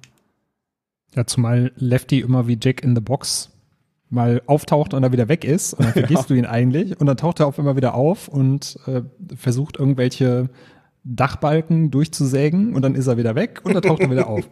ja, es gibt zwischendurch auch eine Sequenz, die dauert 20 Minuten, da ist er überhaupt nicht zu sehen. Ne? Also da denkt man auch, ja. spielt er jetzt noch irgendeine Rolle? Aber ich fand auch genau. sehr obskur, äh, du hast gerade angesprochen, Sascha, mit seinen zwei Kettensägen und der großen Kettensäge, wie er die erwirbt, ne? wie er da in diesem, in diesem, ja. in diesem Handwerkerbedarf Kettensägenladen ist und der arme Verkäufer ihn versucht zu beraten und der da einfach nach und nach diese Kettensägen ausprobiert, dann einfach die Kohle auf den Tisch legt und rausgeht. Also, ja, da sind schon ein paar sehr, sehr schöne, schöne Szenen mit drin in dem Film. Was mich auch jedes Mal triggert, ist ähm, ähm, Chop Top mit seinem Kleiderbügel. Oh ja. War widerlich. Also, um die Szene ja. kurz zu beschreiben, Chop Top äh, fehlt, glaube ich, ein Stück von seinem Schädel und das wurde ersetzt durch ähm, ja so eine Metallplatte mehr oder minder. Ne? Ja, er hat eben einen Kleiderbügel dabei und den heizt er immer mit einem Feuerzeug an und kratzt sich dann eben über seine Pläte, also gerade über die Stelle, wo die verbliebene Kopfhaut übergeht in diese, in diese Platte. Und dann bleibt da offensichtlich immer so ein bisschen verbrannter Haut an diesem Kleiderbügel hängen und das nascht er dann widerlich. Absolut widerlich. Und, äh, nur jetzt als Verständnisfrage, also Chop Top ist, äh, glaube ich, ein neuer Bruder, der aus Vietnam zurück ist. Ne? Das soll jetzt nicht der Hitchhiker sein, der äh, im ersten Teil, also kleiner Spoiler, am Ende überfahren wird. Ja, genau, nee, nee, das nee. ist ein neuer, den eben, ich weiß gar nicht, ob er den jetzt reingeschrieben hat, weil er ja dieses Agreement da mit äh, Bill Mosley hatte, ne, dass er ihn da mit in den Film schreibt wegen seinem Texas Chainsaw Manicure. Um, und er deswegen einfach den neuen Bruder erfunden hat. Aber ich meine, das machen ja große andere Filmreihen, in denen es um schnelle Autos geht, heutzutage noch, ne? Dass im neunten Film auf einmal ein Bruder erscheint, den man vorher noch nie äh, gesehen hat, von dem man noch nie gehört hat. Ja, aber das habe ich auch so verstanden, der ist komplett neu, ja. Weil er hatte ja schon gewisse Anleihen an den, den Anhalter, deswegen war ich am Anfang nicht so ganz sicher, ob er da sein sollte. Hätte ja auch gepasst, ne, mit der mit der Stahlkappe, wenn man vom Truck überfahren wird, kann das einmal passieren, dass man dann ein paar Extensions kriegt, aber äh, das macht auf jeden Fall dann hinterher eher Sinn, den da mit reinzuschreiben. Das stimmt, ja. Aber da ja die, ähm, die Szene, die du angesprochen hast, am Ende des ersten Teils ist ja somit fast die expliziteste im ganzen Film. Und ich glaube, da reicht die Stahlkappe nicht. ich auch. Nein, ich glaube auch nicht. Sehr schön. Ja, habt ihr noch zum zweiten Teil irgendwas auf dem Zettel oder sollen wir vom, zum Fazit kommen langsam? Ich möchte noch einmal den großartigen Soundtrack loben. Ja. Also nicht nur der von äh, Toby Hooper selber geschriebene, sondern auch der popkulturelle Soundtrack, ähm, der da zu hören ist. Also ich habe ja auch schon bei uns in der WhatsApp-Gruppe gesagt, ich habe da meine Leidenschaft für Oingo Boingo wieder entdeckt. Die sind da mit einem Song vertreten. Äh, übrigens Danny Elfman, der Sänger, also fand ich auch dann eine sehr schöne Anekdote und es passt einfach so schön zu dieser Szene, die du am Anfang beschrieben hast, wo die beiden Yuppies mit ihrem Auto unterwegs sind und dann Leatherface mit dieser Puppe davor da steht und wie äh, in so einer Geisterbahn anfängt zu tanzen, um diese Kettensäge zu schwingen. Dazu der, der Soundtrack. Eine Wonne. Ich hatte wirklich Spaß. Absolut, ja. Gerade auch im Vergleich zum ersten, ne, der ja quasi gar keinen richtigen Score hat, zumindest keinen mit Instrumenten gespielten. Ne? Weil da war ja auch die Idee ähm, von Toby Hooper, dass der Soundtrack dafür sorgen soll, dass man sich als Zuschauer fühlt wie so Schlachtvieh im Schlachtbetrieb. Ne? Deswegen mhm. gibt's da nur so verzerrte Klänge, die so ein bisschen in die Richtung gehen. Und dem gegenüber steht im zweiten natürlich eben dieser massive Soundtrack. Ja, fand ich auch cool. Sascha, hast du noch was auf dem Zettel? Äh, nö, ich würde direkt zum Fazit übergehen. Dann bitteschön. Ja, ähm, ich glaube, man hat das schon so ein bisschen jetzt rausgehört, dass ich nicht der größte Fan jetzt vom zweiten Teil bin. Aber ähm, während wir über diesen Film gesprochen haben, hat er mir mehr Spaß gemacht, als ich ihn geguckt habe. Ähm, ich denke, das ist auch schon viel wert. Ähm, ich finde die, ich habe das eben schon gesagt, ich finde die Szenen an und für sich sehr unterhaltsam, die sind sehr cool gemacht, gerade irgendwie Tom Savini macht da mit seinen Special Effects echt einen sehr, sehr guten Job. Ähm, und der ist halt, wenn man die Szenen einzeln betrachtet, wirklich sehr unterhaltsam, finde ich so. Und äh, ja, ich glaube, auch nachdem wir jetzt darüber gesprochen haben, ich hatte erst gesagt, so, boah, nee, den muss ich mir nicht nochmal angucken, wie werde ich die Blu-ray los? Ähm, aber äh, weiß nicht. Gerade habe ich, ich glaube, der wächst, wenn man den nochmal sieht, so wenn ich eure Stimmen gerade gehört habe. Und deswegen gebe ich ihm, ich werte ihn auf. ich, ich wollte ihm erst äh, zweieinhalb Toastscheiben geben. Ich gebe ihm jetzt drei Toastscheiben, ähm, weil es, äh, er ist schon unterhaltsam und ich glaube, ich bin da einfach nur erstmal mit den falschen Erwartungshaltungen rangegangen und äh, den kann man sich schon angucken. Man muss aber darauf gefasst sein, dass es halt was ganz, ganz, ganz anderes ist als der erste. Mhm, Dankeschön. Daniel, dein Fazit? Ja, ich gehe da mit Sascha. Also beim ersten Mal hat er mir tatsächlich auch nicht so gut gefallen, weil ich auch was anderes erwartet habe. Jetzt beim mehrmaligen Schauen und jetzt auch beim, beim letzten Mal ähm, vor zwei Tagen habe ich dann wirklich zu schätzen gelernt, wie da die ähm, Charaktere eine gewisse Leichtigkeit fast schon reinbringen in dieses Ganze. Ein paar Witze haben gut gezündet. Ähm, es hat auf jeden Fall auch, ähm, sag mal, von den Effekten, die Tom Savini da reingebracht hat, äh, Spaß gemacht, den Film zu gucken. Äh, Gerade, ja, wenn ich jetzt zum Beispiel eine Szene noch hervorheben äh, würde, abseits von der Anfangsszene, wo dem Yuppie der Kopf abrasiert wird, dann wäre es dann noch so eine Häutungsszene, ohne da jetzt äh, zu viel verraten zu wollen, wo man da wirklich sieht, wie dann so ein bisschen die Haut abgezogen wird. Das fand ich schon, schon sehr krass, auch für die damalige Zeit.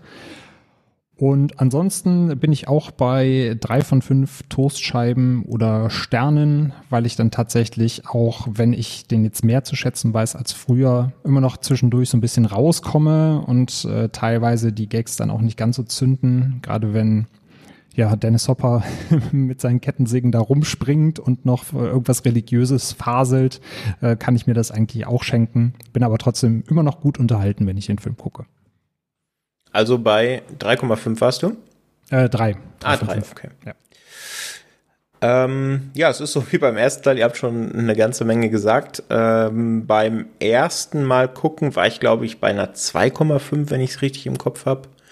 Und jetzt beim zweiten Mal bin ich anderthalb Toastscheiben oder Sterne höher gegangen. Also ich bin jetzt wirklich bei einer 4, weil ich einfach unfassbar Spaß mit dem zweiten hatte. Also wenn man sich einmal diesen ganzen Wahnsinn gerade im Vergleich zum ersten mal beiseite legt und sich einfach drauf einlässt und Spaß mit dem Ding hat, dann kann man das auch.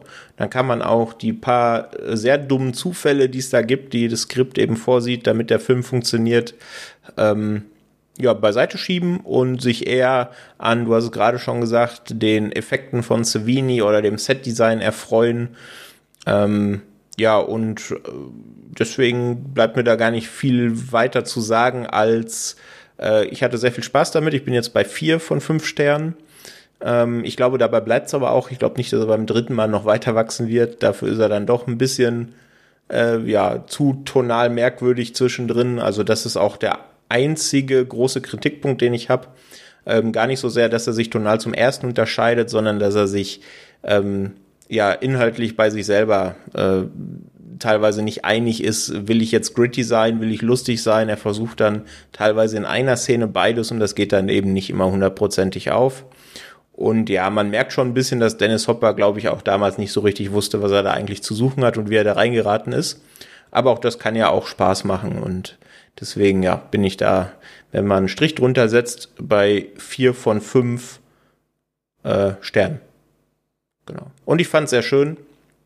Ähm, das ist, glaube ich, auch kein großer Spoiler, weil ich nicht sage, von wem der ausgeführt wird, aber dass er auf exakt der gleichen Note endet ähm, wie der erste, nämlich auch mit diesem äh, Chainsaw Dance, ne? Das stimmt, ja. Und natürlich mit Reminiszenzen an die, ähm, an die Dinner-Szene. Ja, das stimmt. Okay. So viel zu Texas Chainsaw Massacre 2 von 1986. Darf ich noch eine Sache sagen? 80, aber natürlich. Ich finde die Maske von Leatherface im zweiten doof.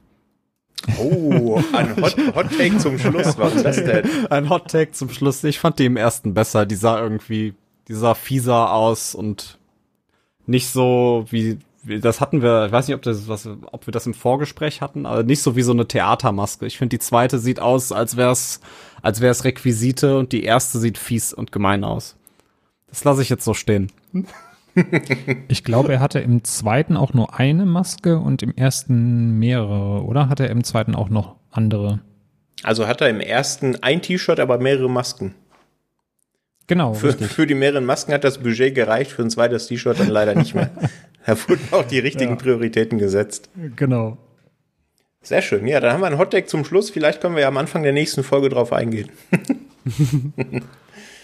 Ja, denn äh, wir hatten es ja am Anfang schon angekündigt. Ähm, es wird noch zwei weitere Folgen geben von Filmtoast Focus zu Texas Chainsaw Massacre. Und zwar widmen wir uns in der nächsten Folge den nächsten drei Filmen der Reihe. Und da erwarten euch, liebe HörerInnen, unter anderem sehr obskure Auftritte von Schauspielstars, kann man schon fast sagen, die man nicht unbedingt in einer solchen Horrorfilmreihe erwarten würde. Und es erwartet euch auch das Remake vom ersten Teil. Das haben wir ja am Anfang schon gesagt. Das war ja teilweise unser erster Berührungspunkt mit der Reihe, der eben entgegen der landläufigen, landläufigen Meinung gar nicht von Michael Bay inszeniert wurde, sondern da steht nur sein Name drauf. Inszeniert wurde er von einem deutschen Regisseur namens Markus Nispel. Aber dazu dann in der nächsten Folge mehr. Und ja, erstmal danke ich euch beiden für die sehr launige erste Episode. Hat Spaß gemacht. Mhm.